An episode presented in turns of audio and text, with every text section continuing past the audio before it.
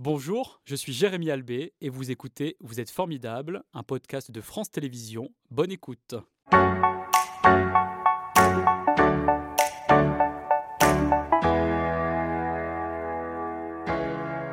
Bonjour Marion, c'est un plaisir euh, de vous accueillir. Je le disais, vous êtes restauratrice de pianos euh, anciens, maître artisan en métier d'art de la Chambre des métiers de l'artisanat de l'Auvergne-Rhône-Alpes. Vous êtes installée à Véret de Montbel en Savoie. Est-ce que vous vous souvenez de votre premier contact avec un piano? Le premier contact que j'ai eu avec un piano, c'était euh, dans la station de ski dans laquelle je suis née. On était plus dans le sport, hein. c'était plus le ski de fond, la spécialité du coin. Et euh, une personne qui avait fait le conservatoire de Lille a proposé aux, enfants du pays de donner des cours. Alors on s'est dit pourquoi pas. Et c'est ainsi que le piano est intégré dans la famille. Ma mère s'y est mis, mon frère s'y est mis. On jouait tous les trois du piano. Ça nous, c'était une émulation familiale qui était sympa. Et ça vous arrive encore aujourd'hui de jouer tous ensemble? Alors là, non, pas. Si on joue ensemble, puisque ma mère maintenant joue du hautbois. Ma sœur joue de la flûte traversière, euh, moi du violoncelle. Aussi. Mhm. Donc, euh, oui, on est dans différents orchestres et euh, on joue encore ensemble. Qu'est-ce que vous aimez dans cet instrument, le piano? C'est ça, en même temps sa complexité, sa, richesse harmonique. Et puis, pour moi, c'est un petit peu la base, la base harmonique de, tous les instruments. Mhm. Et à partir de quel moment vous avez décidé de prendre soin de cet instrument? Ça s'est fait par euh, une succession de rencontres. Euh, J'avais pas l'intention euh, au début de faire ce métier. J'étais partie dans la scénographie, qui n'avait rien à voir, bon, même si on reste dans les arts. Et en, j'habitais à Lyon, j'étais entre deux facs, celle de Bron et celle de, des quais de, de, Saône, de Rhône. Pardon. Et j'ai rencontré une fille, une, jeune fille, qui faisait l'apprentissage pour être accordeur de piano. Et je me suis dit, mais comment ça se fait que je n'y ai pas pensé avant? C'est vrai qu'à l'époque, c'était très peu mixte. Mhm. La place des femmes était euh, quasiment inexistante. Et euh, le fait de voir cette femme faire, euh, faire cette démarche m'a donné envie de, de Vous vous êtes dit c'est accessible aussi aux femmes, Exactement. bien évidemment. Et pour cela, vous avez obtenu le certificat d'aptitude professionnelle en 2003, puis le brevet des métiers d'art en 2005. Qu'est-ce que vous avez appris? Euh, alors, le, brevet des métiers d'art, précédé par le CAP, nous apprend une base du métier. Il faut pas, on ne peut pas considérer euh, de, euh, avoir acquis assez de compétences pour pouvoir être restaurateur de piano à, l'issue de, ces, diplômes. C'est une école qui est en France, qui, qui forme sur la base du métier l'accord, les réglages, la maintenance de pianos plutôt récents. Mhm. Et ensuite, pour, euh, pour apprendre la restauration en elle-même, il faut aller dans les ateliers qui ont ces compétences-là.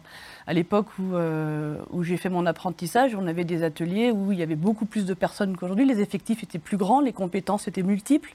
Et l'apprenti pouvait papillonner et avoir toujours un support, un, un, support d'un tuteur, en fait, euh, quelle que soit la, la, discipline dans laquelle euh, il, pouvait, euh, il pouvait se pencher.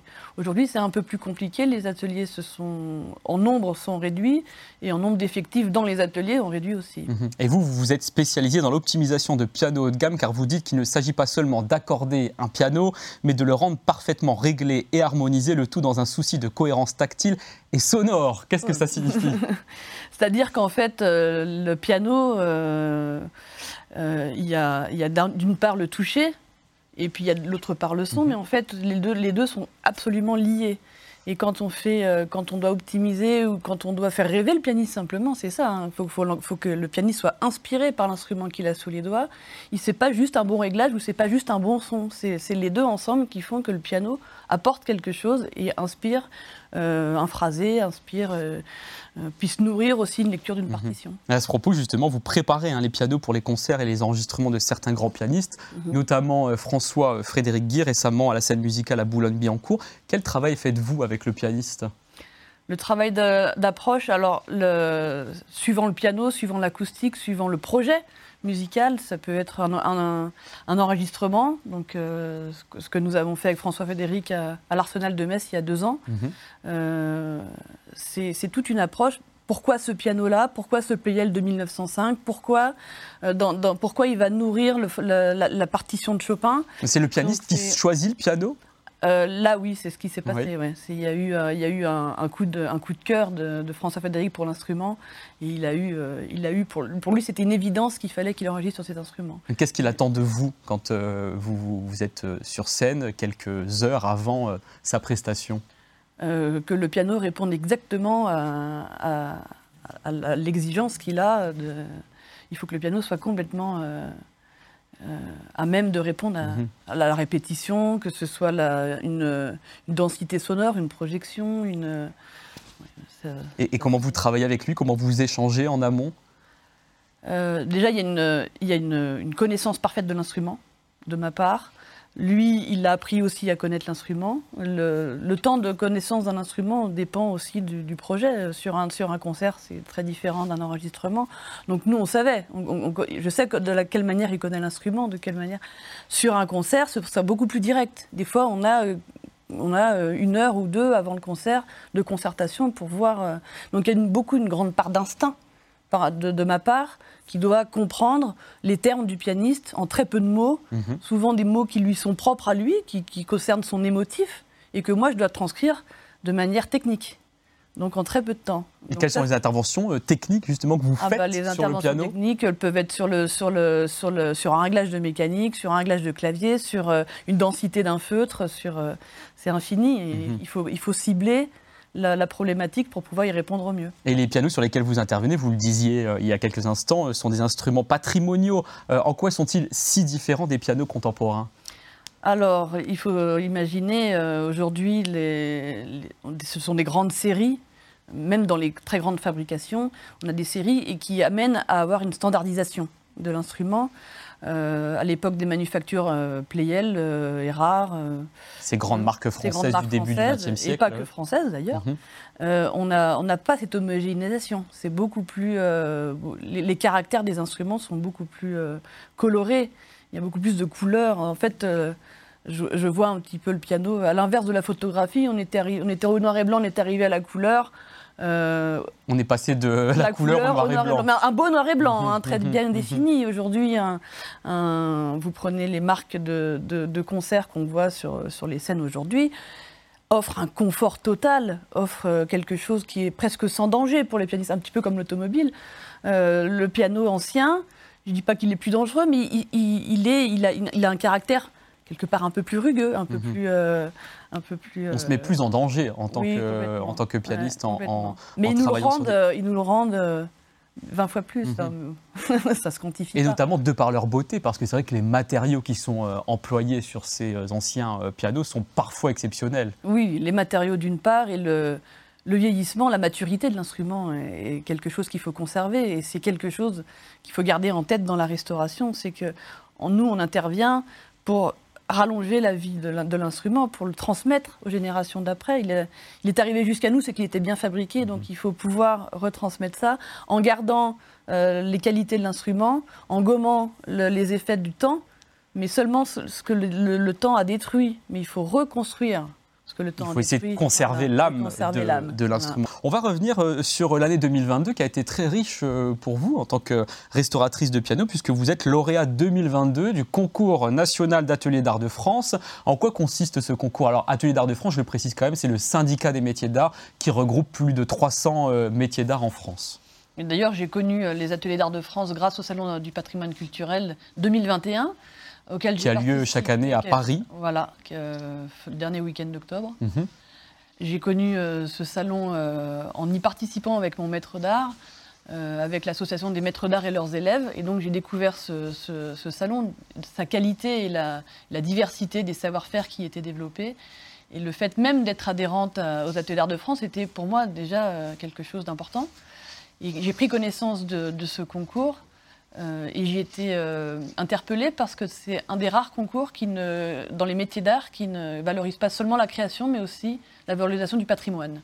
Et donc il y a deux, euh, il y a deux, deux, entités dans ce mhm. concours, c'est justement la, la, création et le patrimoine. Donc j'ai présenté une œuvre à, ce moment-là pour le patrimoine en, me disant on, verra comment le piano est, est, accepté dans ce, dans ce concours et je ne m'attendais pas non plus à avoir d'abord d'être lauréate régionale et ensuite euh, nationale. Voilà. Quelle est cette œuvre que vous avez présentée? Euh, L'œuvre que j'ai présentée était le, piano, le dernier piano que j'avais restauré, qui est un Pleyel euh, demi-queue, un, de mes modèles préférés, de 1899, mhm.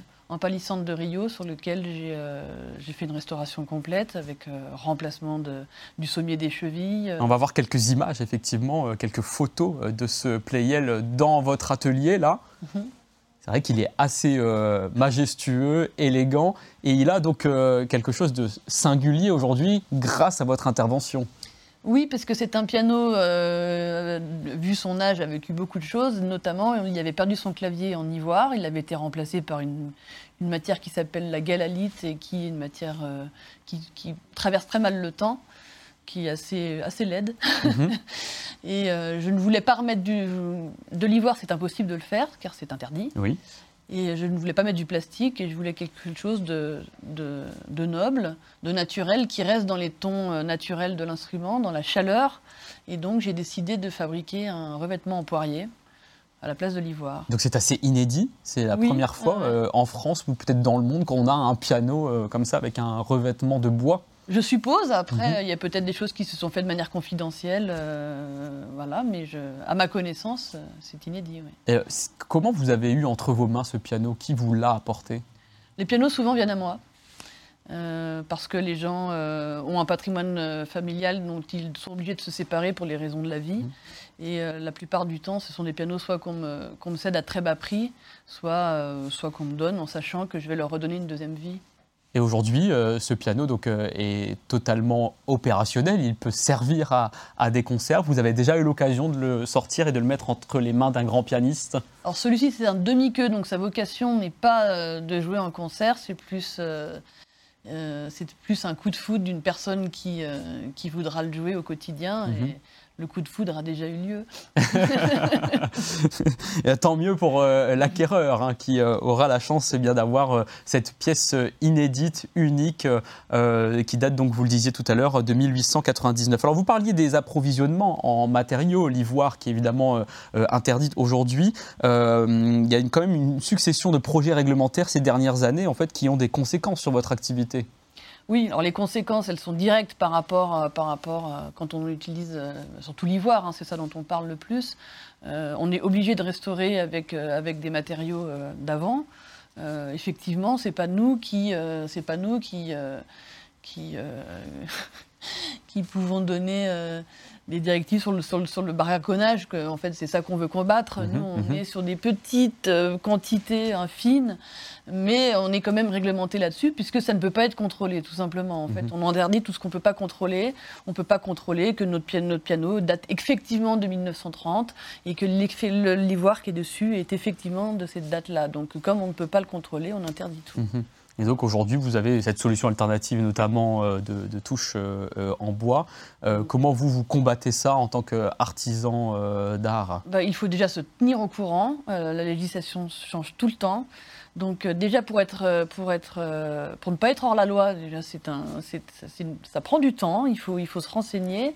Heureusement, on a la chambre syndicale de la facture instrumentale qui roule qui joue un rôle très très mhm. important auprès des, des artisans d'art que ce soit pour le Pernand de Boucle il n'y a pas très longtemps, euh, pour les archetiers. Qui est un bois exotique euh, qui vient du Brésil, hein, le Pernand de Boucle. Hein, Alors, le prix euh, que vous avez reçu d'Atelier d'Art de France en 2022, il vient souligner à la fois le savoir-faire que vous avez bah, aujourd'hui et que vous avez aussi reçu par Sylvie Foinon. Vous parliez tout à l'heure de cette transmission qui est restauratrice de piano ancien et maître d'art. Qu'est-ce qu'elle vous a transmis, Sylvie Foinon, que l'on voit là à vos côtés et aux côtés de ce piano, piano Playel ce que m'a transmis euh, Sylvie, au-delà de, de, de, son expérience et de son positionnement dans, dans, le métier qui est très ancré depuis 45 ans, euh, on s'est reconnu tout de suite comme, comme complémentaire avec mhm. Sylvie, parce que ça fait 10 ans qu'on travaille ensemble. Euh, j'ai été subjuguée par ses restaurations. elle m'a ouvert au piano ancien, que je regardais par un trou de serrure en voyant ça un petit peu comme beaucoup de monde, comme quelque chose de peu précis, d'un peu fané. Euh, sur lequel euh, beaucoup peuvent avoir peur mhm. de s'accrocher. Et quand j'ai vu les restaurations de Sylvie, je me suis dit, mais en fait, ça m'a ouvert tellement de couleurs. Et moi qui travaillais le son, le travail du finition, euh, quand on a commencé à travailler ensemble, que j'ai travaillé sur ces pianos en finition, elle a reconnu tout de suite qu'on était dans la même démarche, dans la même, dans la même idée du beau, dans la même idée de faire rêver. Euh, et, cette transmission euh, est essentielle pour que votre métier puisse euh, être pérenne. Bien sûr. Mhm. bien sûr. quel conseil vous donneriez à, celles et ceux qui aimeraient se lancer dans cette aventure de restauration de pianos anciens Parce qu'il y a quand même de la place, il y a des débouchés dans ce métier. Alors, débouché, c'est un mot qui, qui est, sorti de mon vocabulaire assez rapidement.